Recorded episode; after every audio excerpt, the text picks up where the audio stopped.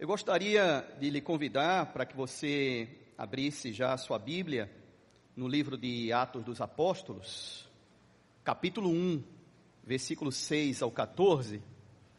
É, essa é uma mensagem que eu tenho certeza que os pentecostais vão adorar. Os pentecostais da nossa igreja vão adorar. Aleluia. Glória a Deus. É, eu adoro esse espírito, né? Esse espírito dos pentecostais, gosto muito disso, desse ânimo, dessa força, e adoro também o espírito natalino. Gosto demais do espírito natalino e desse clima de esperança, de renovo, de fim de ano. E nós consideramos lá na nossa casa que o período do Natal é o período mais extraordinário que tem no ano, né? Só comparável a Páscoa, que é tão celebrativo quanto o próprio Natal. Claro que o sacrifício de Jesus foi extremamente importante, mas não teria havido esse sacrifício na cruz do Calvário se não tivesse vindo ao mundo como homem, 100% homem, 100% Deus.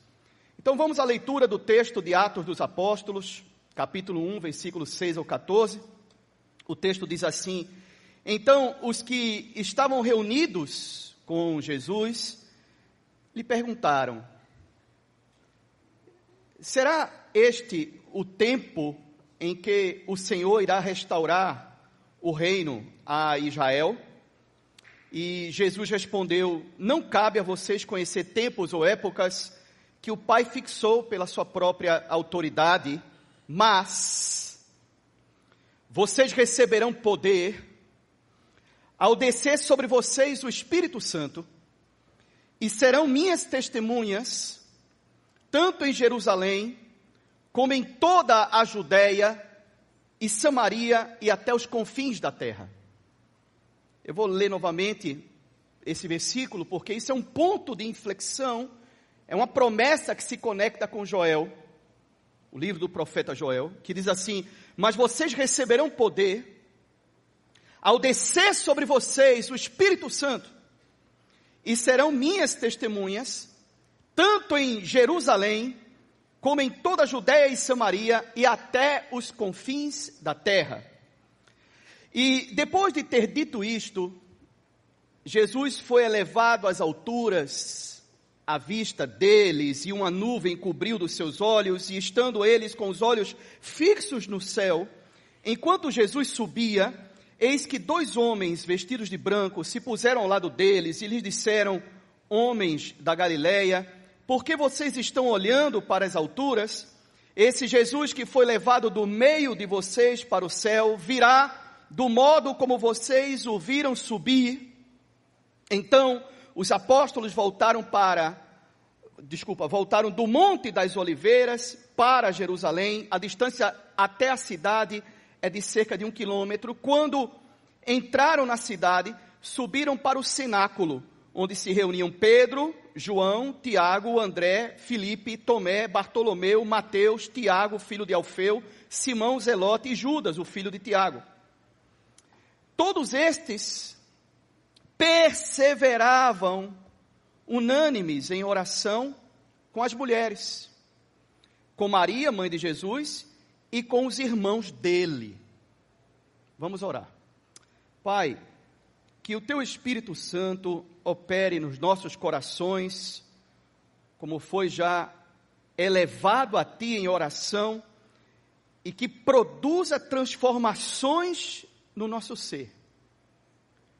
Porque precisamos mais do que um novo ano. Precisamos de um novo nascimento desse revestimento de poder do Espírito Santo. Não me permitas violentar a tua palavra. Que o Senhor direcione a reflexão do meu coração e as palavras que saem da minha boca e que elas produzam frutos no coração das pessoas que têm ouvidos para ouvir, olhos para ver, coração para perceber. Em nome de Jesus. Amém. Ron Sider, num livro chamado O Escândalo do Comportamento Evangélico, o escândalo do comportamento evangélico, porque os evangélicos estão vivendo como o resto do mundo vive. Ele informou nesse livro dados de um grupo que faz pesquisas frequentemente nos Estados Unidos, chamado Grupo Barda, sobre os nascidos de novo. E eles utilizaram essa expressão, os nascidos de novo. E nessa pesquisa, ele aponta os dados que ali foi revelado, com mais de 34 mil adolescentes, jovens e pessoas adultas. E apenas de todo o cômputo de frequentadores, porque essa pesquisa foi feita na porta das igrejas, apenas 9% daqueles que estavam ali e diziam ser pessoas de Jesus eram, 9% eram de fato dizimistas ou contribuintes regulares. Dos 12 mil adolescentes que foram entrevistados e que se comprometeram em se manter virgens até o casamento, 80% deles quebraram as promessas, essa promessa, nos sete anos posteriores dela ter sido feita. E 26% dos evangélicos, nascidos de novo, como diz a pesquisa, não acham errado, inclusive veem como necessário o sexo antes do casamento. E mais do que isso, esse grupo que estava na igreja, eles se opunham em quase 25%, eles se opunham em ter vizinhos negros nos Estados Unidos. Veja, em suma, o modo de vida desses da pesquisa, desses nascidos de novo, não, não difere muito do, do modo de vida das pessoas do mundo, inclusive com as coisas mais terríveis que você possa pensar e imaginar. Esses nascidos de novo, eles se reuniam nos domingos, eles se confraternizavam, mas o seu cristianismo é uma mera adesão a um estilo de vida que o mundo reproduz. Não é uma adesão a um poder transformador de mentes, de corações, de consciência. Antes de prosseguir aqui, deixe-me fazer uma pequena ressalva. O grupo Barda, ao fazer a pesquisa, ele nomeia os evangélicos nominais, ou aqueles que são frequentadores de igreja, como os nascidos de novo. Isso é um erro. É um erro grotesco. Porque, na realidade, não se pode confundir pessoas que frequentam a igreja, ou não se pode confundir membros de uma igreja, membros de uma instituição, ou pessoas que até mesmo fizeram profissão de fé, e até se batizaram, não se pode confundir e pensar que essas pessoas que são frequentadoras da igreja, que elas são de fato nascidos de novo. Porque o nascido de novo é o verdadeiro cristão. É aquele que teve um encontro com Cristo e foi revestido desse poder do Espírito esse é o nascido de novo.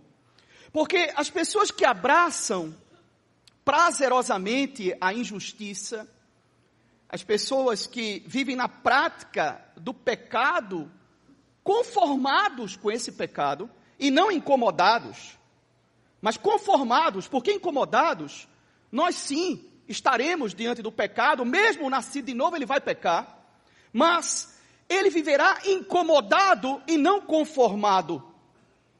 Mas aqueles que vivem conformados, que normatizam, por exemplo, a libertinagem sexual, como a gente viu aqui nessa pesquisa, ou que cobiçam o que o mundo cobiça, ou simplesmente que faz planos para um novo ano, para uma nova vida, onde nesses planos ele exclui os propósitos de Deus,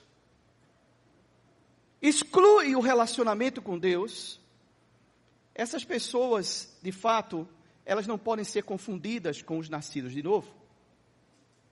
Agora, para nascer de novo, não basta ter conhecimento bíblico. Para ser revestido desse poder do alto, não basta ter conhecimento das Escrituras. Não basta ter certeza da existência de um Cristo histórico. Não basta ter fé na sua vinda. Não basta ter fé nas suas promessas é preciso algo mais. algo a mais que ter conhecimento bíblico, que ter fé, que acreditar em um Jesus histórico que veio a esse mundo. É preciso algo mais.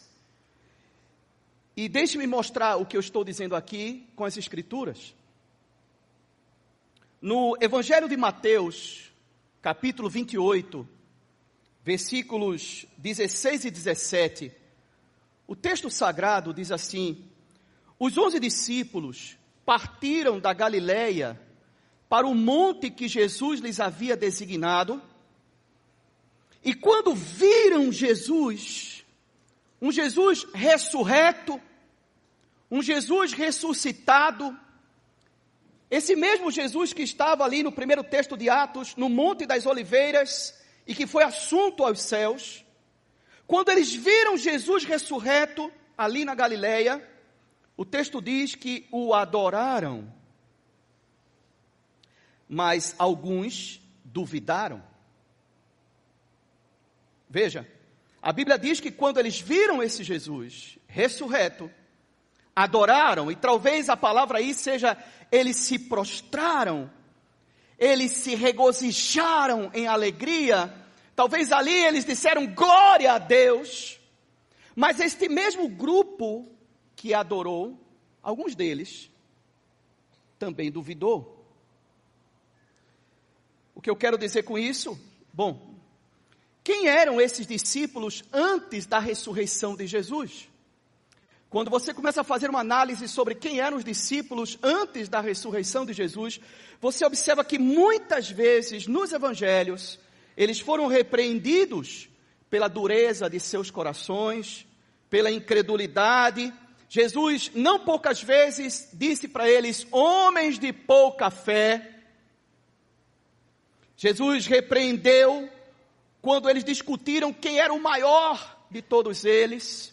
Jesus também repreendeu dois dos seus discípulos quando eles quiseram orar a Deus para que Deus derramasse fogo e consumisse os samaritanos, movido por um preconceito e pelo ódio. Jesus muitas vezes repreendeu aqueles homens e os chamou de pedra de tropeço porque eles tinham a sua mente nos assuntos e nos negócios humanos, no entendimento humano, e não a sua mente nos propósitos de Deus. Esses eram os discípulos que na crucificação de Jesus abandonaram Jesus, com exceção de João, sua mãe Salomé. O restante sumiu, tomou Doril, deu uma de ninja.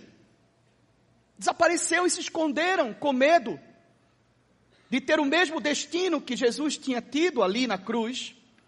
E, e esses homens, como Pedro, ah, Pedro é um caso à parte. Pedro, meus queridos, negar, ele negou a Jesus três vezes, a gente sabe disso. Mas o que é pior, e não sei se você já reparou nisso, é que nessa negação de Pedro, quando Jesus foi capturado pelos soldados, Pedro foi capaz de negar Jesus para uma criança que o confrontou. Uma criança disse: Ei, esse homem estava com ele, ele é um galileu. E ele disse: Não, há uma criança. Ele negou Jesus para uma criança.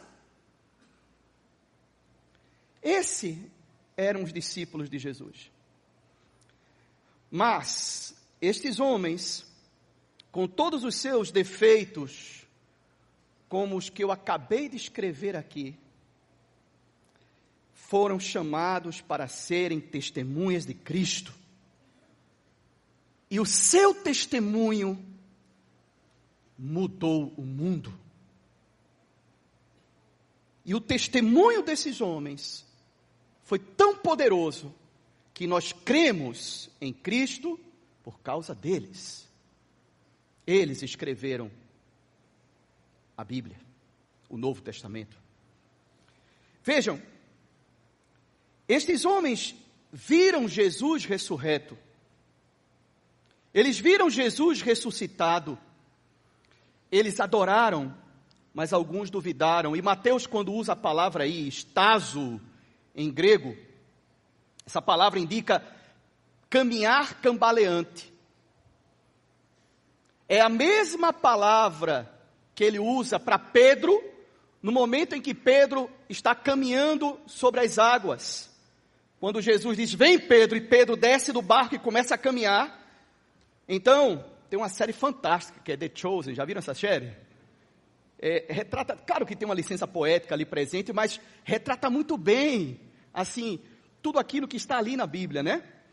E, e Pedro está ali nesse episódio, caminhando e um caminhar inseguro, até que em dado momento, estazo, em grego, ele duvida e, e ele começa a afundar e diz: Senhor, me salva. E aí vem a mão de Jesus e resgata. Ora, essa palavra que eles duvidaram mostra que eles não eram pessoas perfeitas. E mesmo diante de um fato tão avassalador como ver Cristo ressurreto, meu Deus, eles duvidaram. Duvidaram. Ontem eu conversava com os meus filhos sobre esse sermão, e eu tenho por hábito, toda vez que eu vou pregar, mostrar o meu sermão para minha esposa. Ela é muitas vezes o meu filtro, o meu calibre. E aí, como é que tá? E eu pergunto para ela, e ela diz: "OK". Mas ela faz muitas críticas também ao meu sermão. Ela me critica muito. Ela é a minha maior crítica. Ela diz: "Não, isso aqui não, isso aqui sim, isso aqui tá bom, isso aqui". E eu confesso para você que às vezes eu não faço o que ela diz. Eu sou teimoso. Mas eu sempre mostro e tenho por hábito também comentar com os meus filhos, porque eu sou consciente de que eu estou diante de uma de um público de pessoas que não tem muita compreensão das escrituras. Eu sei que aqui há exímios conhecedores das escrituras, mas há também pessoas que são novas e que não tiveram essa bagagem, esse conhecimento e eu mostro para eles, e eu prego para eles, e se eu vejo que eles entenderam, eu tenho um filho de nove e outro de onze, se eu vejo que eles entenderam esse pronto, as pessoas vão entender. E eu aproveito também nessa ocasião para pregar para eles. Eu tenho que assumir esse meu papel de pastor da minha casa, de ser líder da minha família líder espiritual. Viu, homens? Líderes espirituais da sua família. Então, e quando eu falei para eles, e eu disse que os discípulos duvidaram, eles disseram: É, pai, os discípulos de Jesus não eram perfeitos, não é? Eu disse exatamente como nós. Mas observe que, mesmo em ocasiões em que houve dúvidas e houve má compreensão das palavras de Jesus, e houve desentendimento, e houve carne e vontade humana querendo se sobrepor à vontade de Deus, Deus não os rejeitou. Foram esses homens que Deus usou para transformar o mundo. Mas a ressurreição de Jesus, e aqui nós vemos algo importante, que nem mesmo a realidade da ressurreição foi suficiente para transformar estes homens. Ver Jesus ressurreto não foi suficiente, eles ainda duvidavam, eles ainda estavam com medo e eles ainda estavam inseguros. Veja, Pedro, que negou Jesus diante de uma criança, e para uma criança, depois de ter sido revestido de poder do alto, depois de que o Espírito Santo desceu sobre ele no dia de Pentecostes, Pedro mudou. E aquele homem que era temeroso e por ora violento, porque quando Jesus foi preso, ele cortou com uma espada a orelha de Malcolm. Aquele homem que era aguerrido e muitas vezes um covarde, geralmente é isso, cachorro que late muito não morde aquele brabão, macho nordestino, muitas vezes é uma moça. E, de fato, Pedro estava ali e, naquele momento, depois do Pentecostes, ele foi capaz de, com ousadia, acusar o pecado dos principais religiosos no templo. E chamou os religiosos para um arrependimento e para que aceitassem a Cristo, sem temor algum ao que lhe podia passar a sua vida. Você vê aqui um homem bem diferente um homem não mais inseguro, duvidoso, de passos cambaleantes, mas você vê um homem destemido, corajoso na fé. Eu quero lhes mostrar, com esse sermão e com essas passagens, que existe muito mais do que conhecimento das Escrituras, e é muito mais ser revestido do alto ou nascer de novo, é muito mais do que ter entendimento ou é muito mais do que ver milagres. Eu vi milagres acontecerem, milagres portentos, poderosos acontecerem, mas é muito mais do que isso, sem que uma coisa exclua a outra. Veja, no Evangelho de Lucas, capítulo 24, versículo 45 ao 49, deixe-me mostrar que é muito mais do que ter entendimento das Escrituras. É, a Bíblia diz que Jesus, o mesmo Jesus, abriu o entendimento dos discípulos para compreender as Escrituras. Verso 45 diz: Então lhes abriu o entendimento para compreenderem as Escrituras, e disse-lhes: Assim está escrito que o Cristo tinha de sofrer, ressuscitar dentre os mortos no terceiro dia, e que em seu nome se pregasse arrependimento para remissão de pecados a todas as nações começando em Jerusalém. Vocês são testemunhas destas coisas. E ele disse: Eis que envio sobre vocês a promessa de meu Pai. Permaneçam, pois, na cidade. Jesus aqui era o Jesus ressurreto falando a eles. Permaneçam, pois, na cidade, até que vocês sejam revestidos do poder que vem do alto.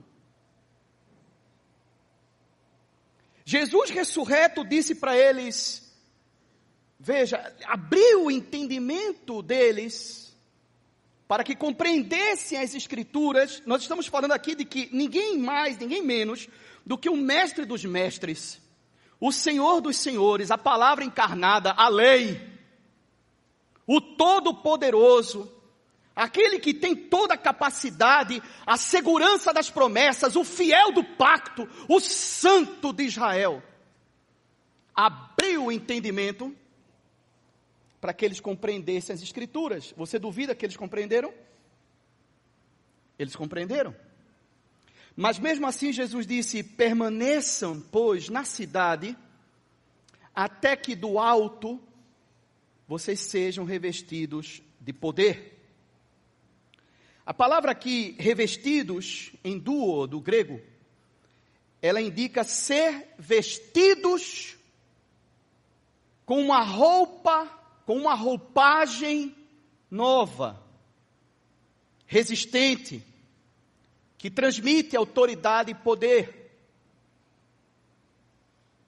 É como se um, um guerreiro fosse se preparar para a batalha, ele tem uma veste, mas ele vai vestir a sua couraça, que lhe vai empoderar.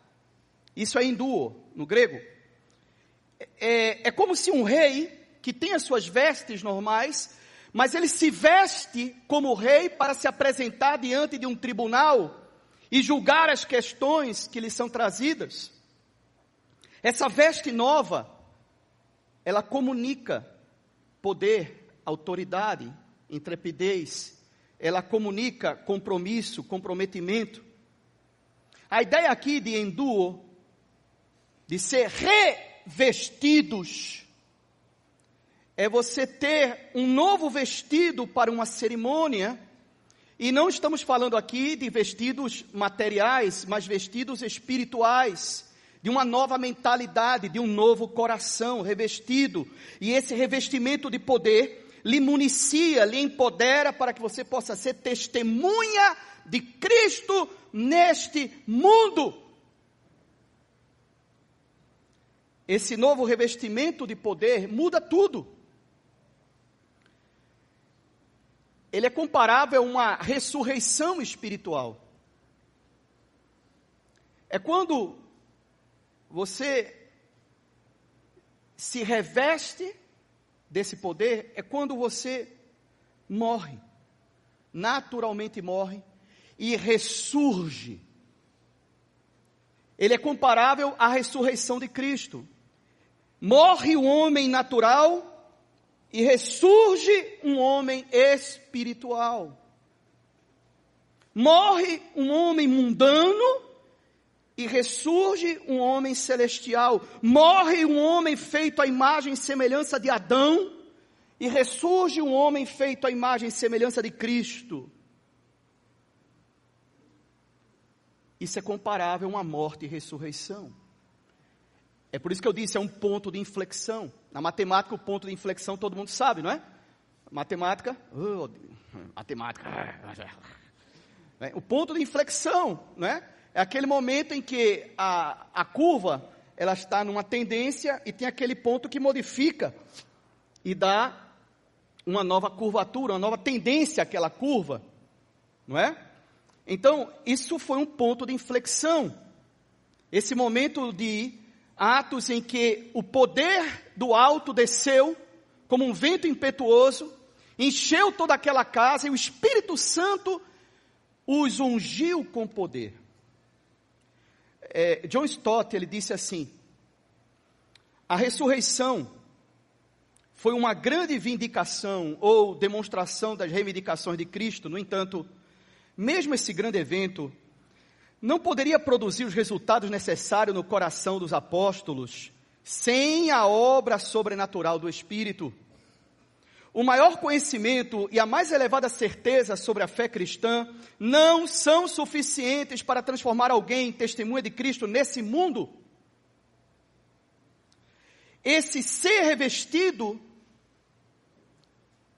não se aplica apenas aos pastores ou aos ministros de louvor ou alguém que está em um ministério, ele se aplica a todos nós.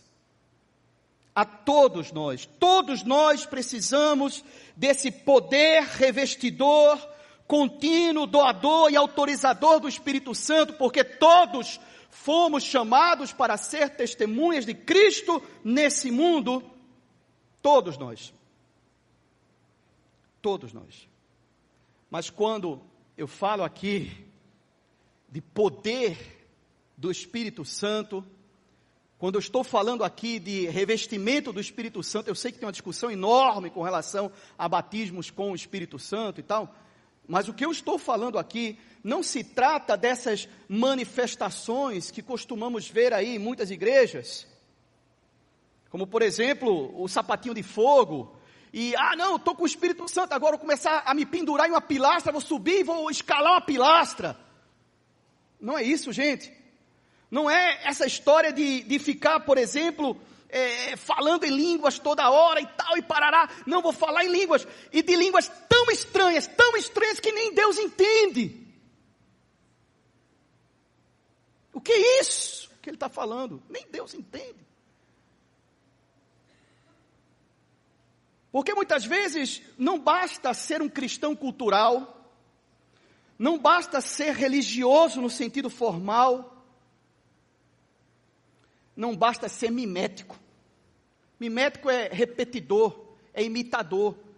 E o que nós temos muitas vezes em muitas dessas igrejas é a carne, é a vontade humana de ser reconhecido, de ser alguém agregado ao grupo e o que nós temos muitas vezes nessas igrejas é mimesis, é imitação.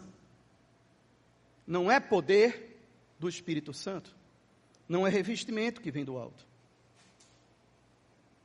O novo nascimento, que eu estou falando aqui, ele começa pela exposição das Escrituras, por ouvir a palavra, por ter fé, por ter confiança na morte, na ressurreição de Cristo mas ele se completa com esse revestimento de poder que vem do alto, com a obra do Espírito Santo, e assim nós nos tornamos em verdadeiras testemunhas de Cristo, que vão manifestar um amor genuíno, sacrifício e coragem para proclamar Cristo nesse ano de 2024 e para todo sempre. Amém. Assim nós seremos testemunhas de Cristo, revestidos por esse poder que vem do alto. Mas, repito, não é o que nós vemos por aí.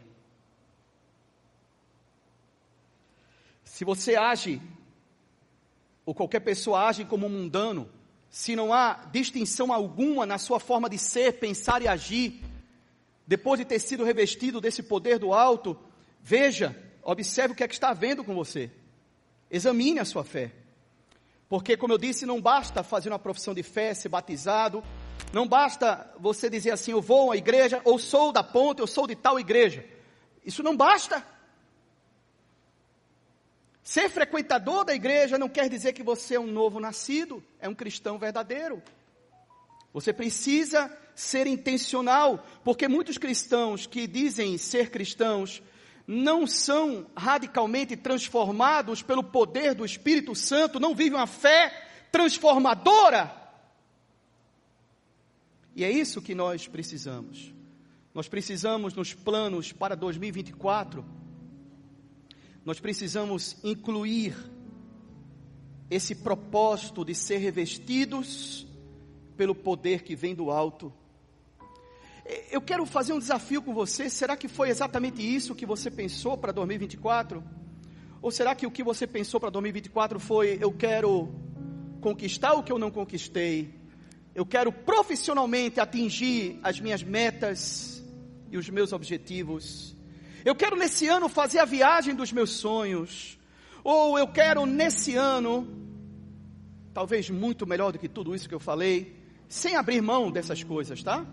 Que isso você pode buscá-las, mas sempre sendo intencional naquilo que você faz para dar glória a Deus através de tudo isso. Porque, sobretudo, é isso que importa de fato na vida. Talvez mais importante do que isso seja, eu quero me reconciliar com aquela pessoa com quem eu estou. Obrigado, obrigada. Eu quero perdoar verdadeiramente e genuinamente aquela pessoa que me fez mal. Eu quero nesse ano de 2024 reatar o meu relacionamento com o meu pai ou com a minha mãe ou com os meus irmãos. Eu quero em 2024 amar o meu marido, ou eu quero em 2024 ser fiel à minha esposa. Eu quero em 2024 ser uma testemunha de Cristo nesse mundo. Eu quero ser intencional, eu quero ter coragem, como a de Pedro, depois do Pentecostes, para proclamar Jesus nesse mundo. Eu quero ser revestido desse poder do alto. Você colocou isso nos seus pedidos?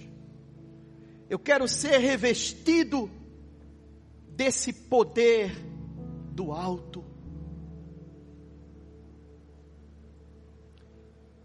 E para ser revestidos do poder do Espírito Santo, para sermos testemunhas de Cristo em Jerusalém, em toda a Judéia, Samaria e nos confins da terra, nós precisamos de intencionalidade e consistência. Exatamente o que os discípulos fizeram ali em Atos, perseveraram unânimes em oração, perseveraram unânimes em oração. Houve intencionalidade, houve consistência, perseverança. Eu quero isso para a minha vida, porque ao desejar isso, você já mostra que a sua fé é uma fé genuína, com tão só desejar isso. Isso eu falei para meus meninos, num dos papos que nós tivemos Ele disse: Pai, como é que eu sei que Deus me escolheu? Eu disse: o simples fato de você já ter essa preocupação já é prova sine qua non de que há uma escolha feita da parte de Deus por você. Por você. Porque tem pessoas que vivem a vida e não estão nem aí. E não estão nem aí. No máximo que fazem é transformar Deus em um instrumento, em um meio que possa proporcionar bênçãos ou benefícios para a sua vida. Não vivem a vida, como o Guilherme, o pastor Gui colocou aqui, não vivem a vida com contentamento, com paz, mesmo em meio a tormentas, mas não vivem a vida com a alegria do espírito. Por quê? Bom, nós precisamos ser testemunhas vivas, cartas vivas, testemunhas vivas do nosso Senhor nesse mundo e pensar em um legado do Evangelho para esse mundo. Os nascidos de novo, os verdadeiros cristãos, não se divorciam de Deus em relação aos seus planos para 2024. Eles se incluem no propósito e nos planos de Deus. Não reifiquem Deus como um instrumento para lhes beneficiar, mas desejem ser testemunhas de Cristo em 2024. Intrepidez, coragem e de fato refletir Cristo como luzeiros nesse mundo. Ao desejar isso, você deseja aquilo que foi posto e que está como vontade de Deus no, no coração de Deus, agora fazendo parte do seu coração. Testemunhas de Cristo. Fique de pé aí no seu lugar, por favor.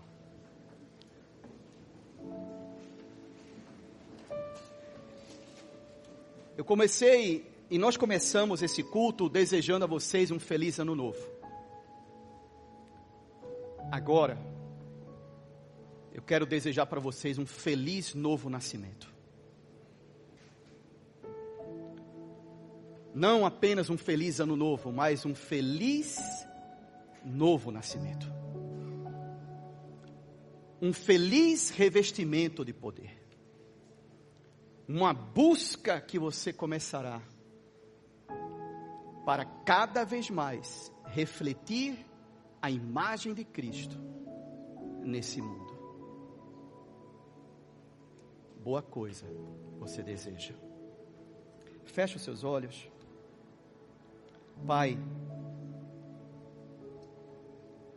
aqui ouvimos sobre uma necessidade que é imperiosa para todo e qualquer cristão. A de buscar esse revestimento essa comunhão, esse relacionamento com o Senhor. Ser perseverantes na oração, na leitura das Escrituras, nos propósitos, no modo de ser neste mundo, no modo de pensar e no modo de agir nesse mundo. Que todos nós sejamos tomados, Senhor, por essa intencionalidade que todos nós possamos de fato buscar esse revestimento do alto e manifestar neste mundo a tua glória e a tua luz. Que 2024 seja um ano de transformação, seja um ano de revestimento de poder e de proclamação do teu evangelho às pessoas e que esse evangelho seja proclamado com perdão, com graça, com verdade, com intrepidez, com coragem. Que esse evangelho seja proclamado, Senhor, de todo o coração, em sinceridade e em boas obras, as quais preparastes para cada um de nós, para que andássemos nela desde a fundação dos mundos. E eu te peço, Senhor, abençoa em nome de Jesus. e nos faz nascer de novo. Amém.